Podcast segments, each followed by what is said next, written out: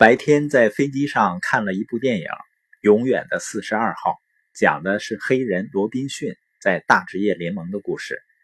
在那个年代啊，黑人上白人的厕所都不行的，更别说是进入大联盟去打球了。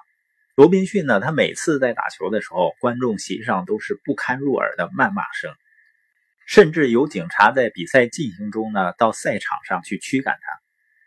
生活中很多人面对类似的问题会怎么回应呢？别说谩骂侮辱了，很多人呢稍稍有人反对就吓得尿裤子了。罗宾逊呢他是怎么回应的呢？他说要用成绩、用比分胜利去告诉他们，退缩呢只能证明你畏惧失败、胆小懦弱。电影中一名队员接到了一封恐吓信，交给老板准备放弃比赛的时候。老板却在书柜里翻出了整整一大摞厚厚的写给罗宾逊的恐吓信。罗宾逊那个时候啊，无时无刻不被侵扰，很多人呢甚至扬言要枪杀他。然而电影中呢，你看到的仅仅是他坚定沉默的面容和奋力回击的本垒打。整个影片看下来啊，我印象最深刻的就是那句话：正因为有了那些令人痛苦而艰辛的过程。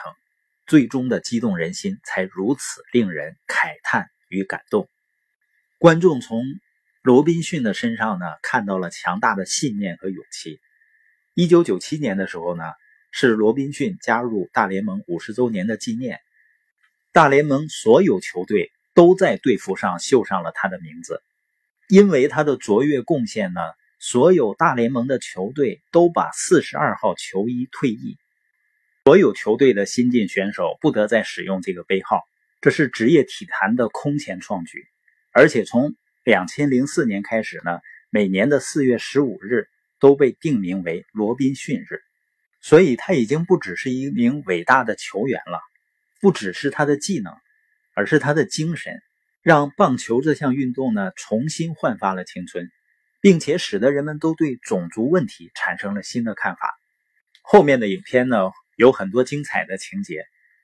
他的老板说：“从今天开始，你是所有黑人孩子的英雄了。”而且呢，白人的孩子开始模仿他的打击动作，白人观众呢开始为他加油呐喊了。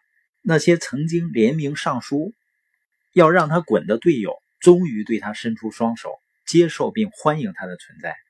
还有一个情节呢，是罗宾逊当着所有家乡人的面，在广阔的棒球场上。对着所有人说出那句：“我想让他们知道我的态度。”正是由于他的强大信念和坚韧不拔的态度，才让他因此而造就了一个不同于历史的时代。